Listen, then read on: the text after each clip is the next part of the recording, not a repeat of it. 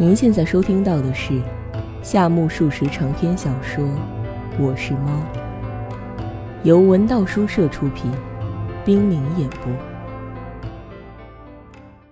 我是猫》第四十二集。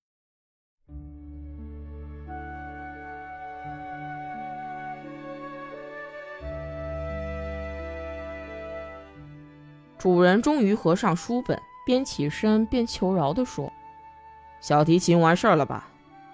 韩月说：“没有，以下才热闹呢，正是故事高潮，您就听下去吧。顺便提醒一句，在棋盘上睡大觉的那位，叫什么来着？对呀，独仙先生。那么，独仙先生也请听听吧。如何？您那种睡法对身体是有害的，叫他起来好吗？”迷婷喊道：“喂，独仙兄，起来，起来，讲有趣的故事，起来吧。人家说你那种睡法对身体有害，说您太太会担心的。”嗯，独仙哼了一声，抬起头来，顺着他那山羊胡流下一串长长的口水，像蜗牛爬过似的，那口水闪闪发亮。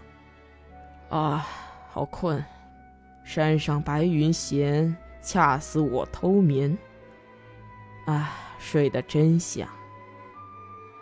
你睡了，这已公认。你快起来，如何？起来也好吧。有什么趣闻吗？紧接着就要把小提琴，怎么着啊，苦沙弥兄？怎么着？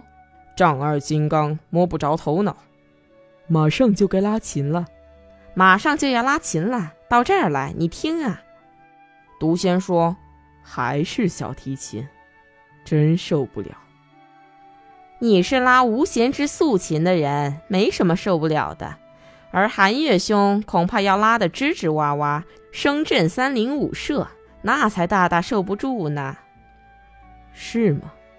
韩月兄难道不懂操琴却不精灵的办法吗？”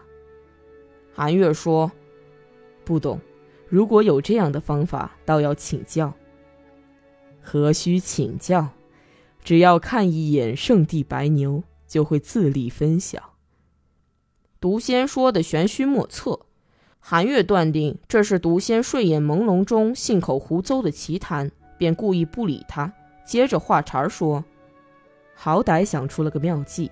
第二天是天长节，从早到晚我都在家，把藤箱开了关，关了开，一整天都在心慌意乱中度过。”终于天黑了，当藤乡下蟋蟀嘶鸣时，横下心，将那把小提琴和琴弓取了出来。总算露面了。迷婷却警告说：“帅儿操琴，那可危险哟。”韩月说：“我先拿起琴弓，从弓尖到弓把都检查一遍。”迷婷讥讽道：“那不会是劣等刀工的产品吧？”当我想起这便是我的灵魂时，心情正像武士在深夜灯影中将磨得锋利的宝剑拔出刀鞘。我手握琴弓，不禁瑟瑟发抖。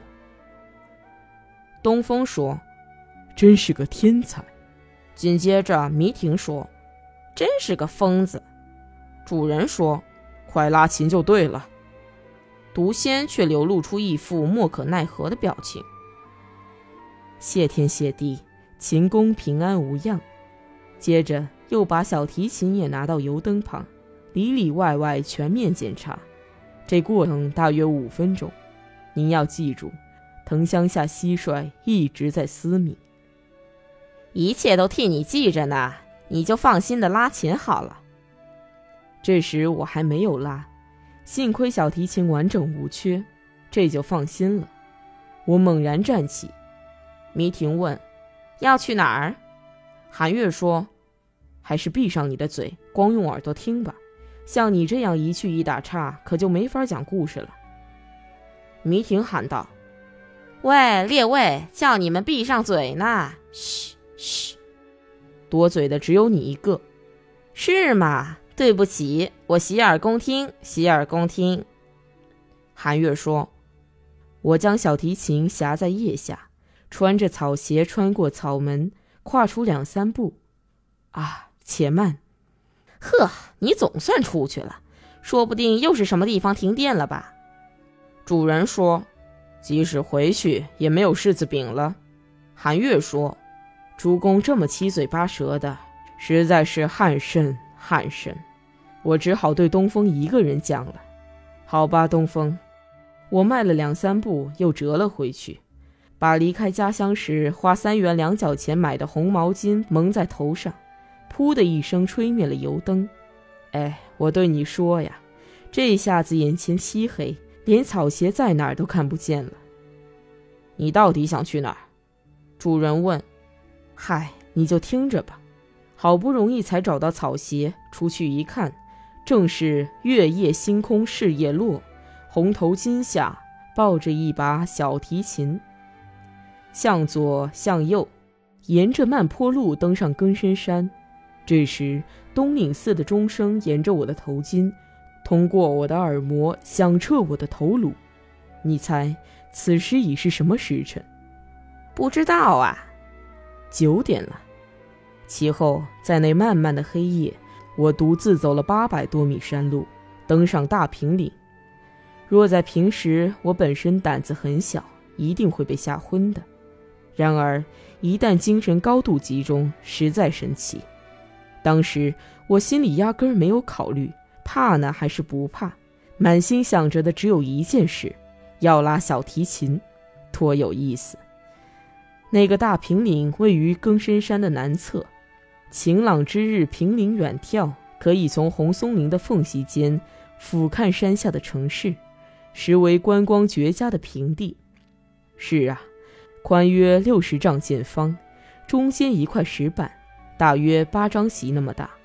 北侧是叫做提招的一片池塘，池塘周围，池塘周围便是三篓粗的樟树。因为是山上，有人烟的地方只有采樟脑的一间小屋。池塘近处，即使白天也不是个赏心悦目的好地方。幸而工兵为了演习，开辟了一条路，攀登并不吃力。我总算来到那块大石板，铺好毯子，暂且落座了。这么晚登山还是第一次，我坐在石板上，稍微平静些，四周的静寂便渐次袭上心头。此时此刻，乱了方寸的只有恐怖感。如能除却这种恐怖感，余下的全是皎皎清冽的空灵之气了。我呆呆地坐了二十多分钟，仿佛在水晶宫里孑然所居，而且我那孑然所居的身躯，不，包括心地和神魂，全用凉粉制成的，十分透明，这太神奇了。我几乎弄不清是自己住在水晶宫里，还是水晶宫住在我的心中。越说越离奇了，迷婷一本正经的奚落道。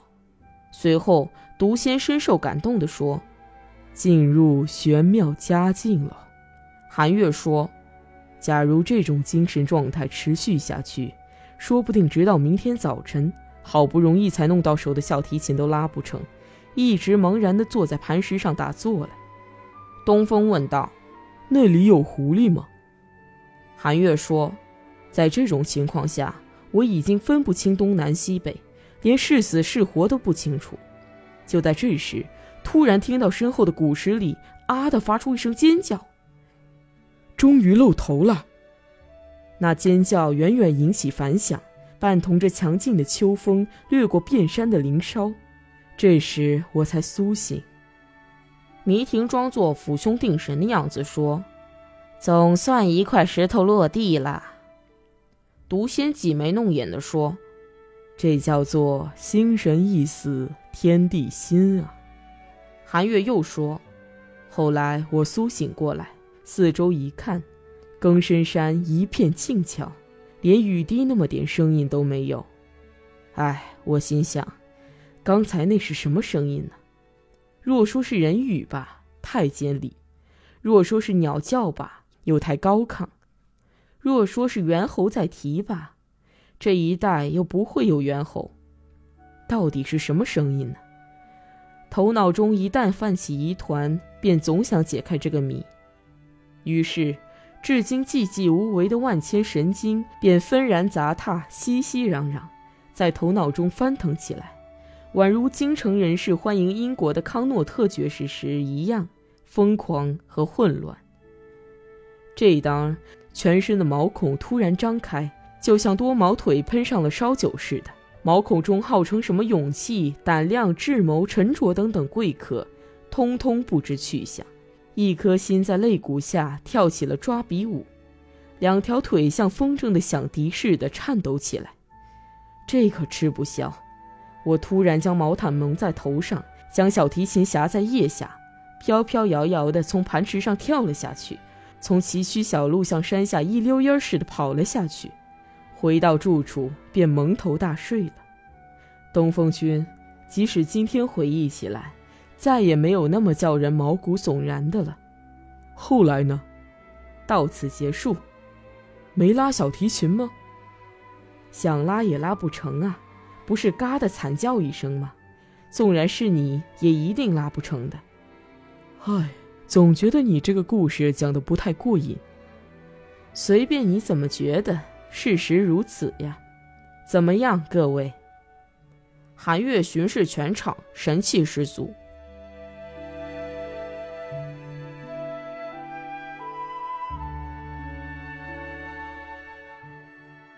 哈哈哈，你真有两下子，把故事编到这么个程度，大概已经煞费苦心了吧？我还以为是南桑德拉贝罗尼在东方的君子国出场了呢。因此，我一直虔诚的洗耳恭听呢。迷婷料想会有人让他解释一下桑德拉贝罗尼是怎么回事，但是很意外，别人什么也没有问，便不得不自作讲解了。桑德拉贝罗尼在月下弹起竖琴，在森林中唱起意大利情调的歌曲，这和你抱着小提琴登上更深山，真所谓同曲异工啊！遗憾的是。人家震惊了月里嫦娥，老兄却怕透了池中怪梨。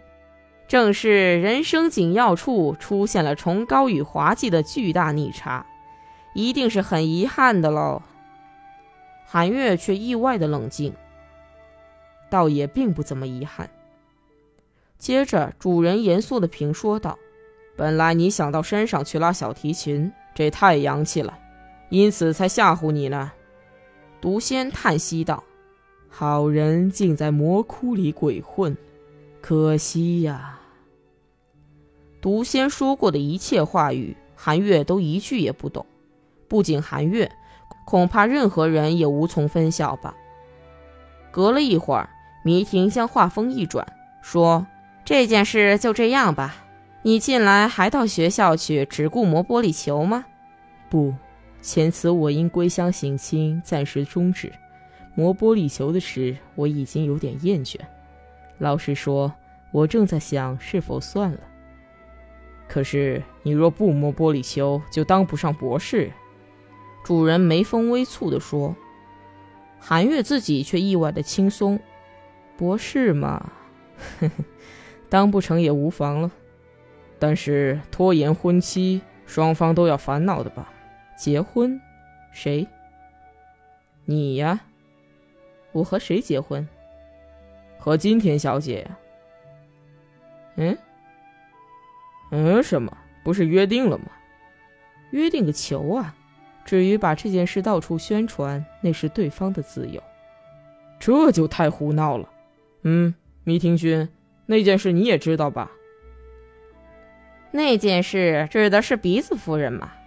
如果是，那就不只是你我知道，已经成了公开的秘密，而天下周知了。如今总有人纠缠不休地找我来问，几时才能光荣地在《万朝报》等报刊上，以新郎新娘的标题刊载男女双方的照片呀？东风君早在三个月前就已经做好了长篇大作《鸳鸯歌》。只因韩月还没有当上博士，才非常担心那呕心沥血的杰作会不会黄金变成粪土。喂，东风君，是吧？东风说：“总还不到担心的程度吧。反正希望把那篇充溢着满腹情思的作品公之于世的。”迷婷说：“瞧，你到底能不能当上博士？这影响已经波及了四面八方，你就加把劲儿去磨玻璃球吧。韩月说：“呵呵，多蒙挂心了，对不起。不过我已经不当博士也无妨了。为什么？为什么？我已经有个明媒正娶的老婆了。呀，这一招厉害啊！你是什么功夫秘密结婚的呀？这种年月可含糊不得哟。”库沙弥兄，你已经听见，韩月君说他已经有老婆了。韩月说，还没有孩子呢，结婚不到一个月就生孩子，那就成问题了。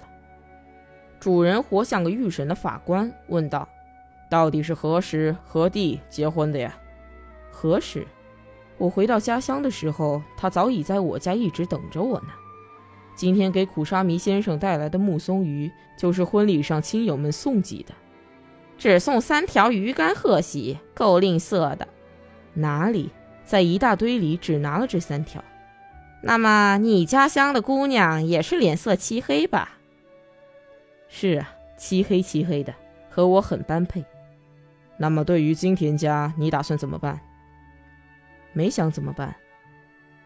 那可有点说不过去。是吧，密庭兄？